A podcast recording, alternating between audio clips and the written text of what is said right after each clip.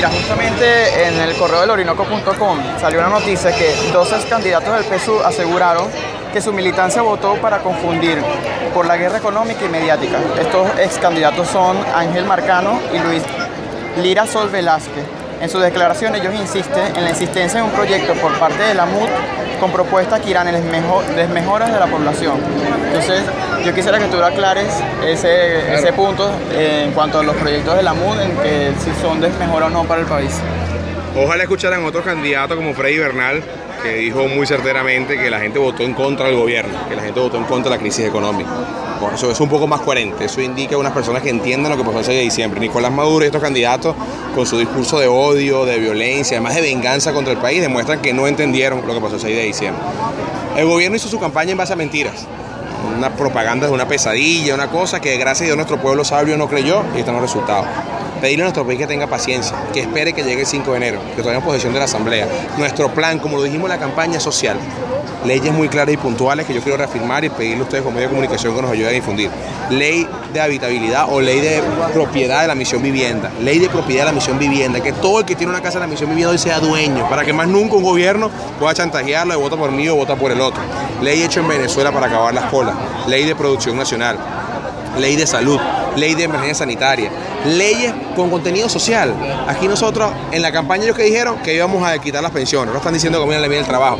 Las conquistas de un pueblo no se las quita nadie, ni los diputados de un lado ni los diputados del otro.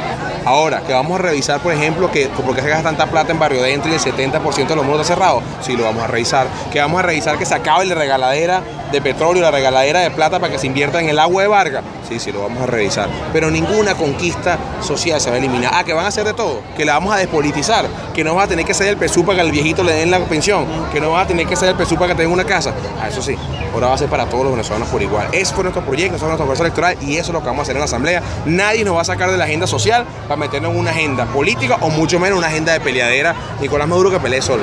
La verdad que pelee solo y muy triste, y esto sí quiero decirlo, muy triste lo que vimos en televisión donde le sacaban en cara a la gente las ayudas.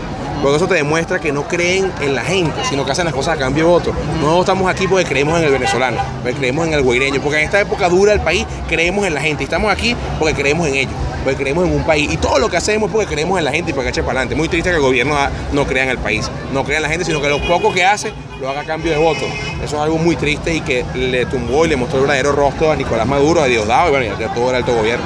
Claro. Eh, ustedes cuando se instalen el 5 de enero, ejercen algún tipo de control en cuanto a las alocuciones de Maduro. O sea, por ejemplo, esto que vimos la semana, en la semana de, que él amenazó, de que él dijo que para el próximo año tenía pensado construir 500 mil viviendas, pero que se lo estaba pensando porque él pidió el apoyo y no se lo dieron. Desde la Asamblea Nacional, ¿qué podrían hacer para que este tipo de alocuciones como presidente de Venezuela no ocurran?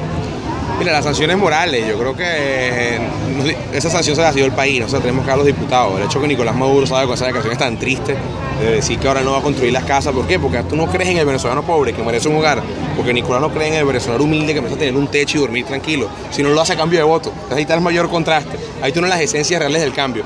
Nicolás que hace las cosas a cambio de votos y lo que creemos en los venezolanos, lo que creemos en la familia, lo que creemos en una familia con oportunidades para todos por igual, sin importar el partido político.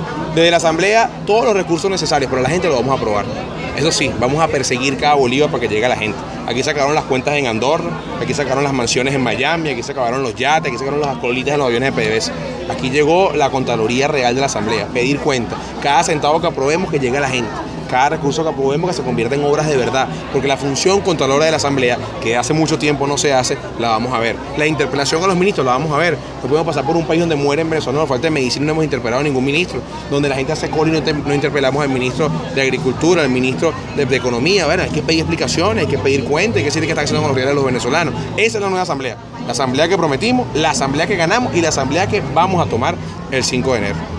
Entonces, aclarado el punto que desde la Asamblea Nacional van a resguardar lo que es la propiedad de la gente de la misión viviente. Sí, claro, es, un proyecto de ley nuestro. El gobierno no se lo ha dado, hasta ahora no se lo ha dado. Los tiene ahí como adjudicatarios, con la amenaza que si no votas por mí te saco. No, tomamos una ley para que sea suyo, porque eso no se lo dio el gobierno de turno, eso no se lo dio el PSUV, se lo dio el Estado venezolano. Eso es un beneficio que tienes tú nada por haber nacido en esta tierra, por tener un número de cédula. Entonces, eso va a ser de ustedes y eso va a ser de todas las personas que hoy lo tengan. Me imagino que durante la campaña tuviste la oportunidad de visitar en algunos lugares de la misión vivienda. Sí, claro. Me gustaría que me dieras tu opinión, qué escuchaste allí, qué viste, qué te decían los vecinos, qué comentaban en cuanto al gobierno, qué comentaban en cuanto a las propuestas de cambio, cómo era un poco la dinámica. Una de las grandes satisfacciones que yo tuve en esta elección fue la gran cantidad de votos que sacamos en la misión vivienda. Fue impresionante la votación que sacamos ahí. Se denotó eh, un país que perdió el miedo, un empleado público y un, venezolano que entendió que el voto es secreto y que perdió el medio, el miedo. Ahí el gran compromiso para ellos fue que eso fuera de ellos, la ley para que eso sea de ellos, para que con un papel sea suyo y si tiene y si, y si tiene disponer de él sea suyo, usted decida qué hacer con esa propiedad que le dio el Estado. Ahí había miedo, ahí había un gobierno amenazando, un gobierno tocando puertas con personas del gobierno, militares, obligando a la gente a votar y salieron a votar, pero votaron por nosotros. Yo creo que en definitiva esa es la demostración de que el país cambió, de que el país cambió y que el país va a cambiar y que el resultado del 6 de diciembre es el inicio del cambio de Venezuela para llenarlo de un país de oportunidades y dejar atrás el odio, la persecución, la batalla, todo eso hay que dejarlo atrás.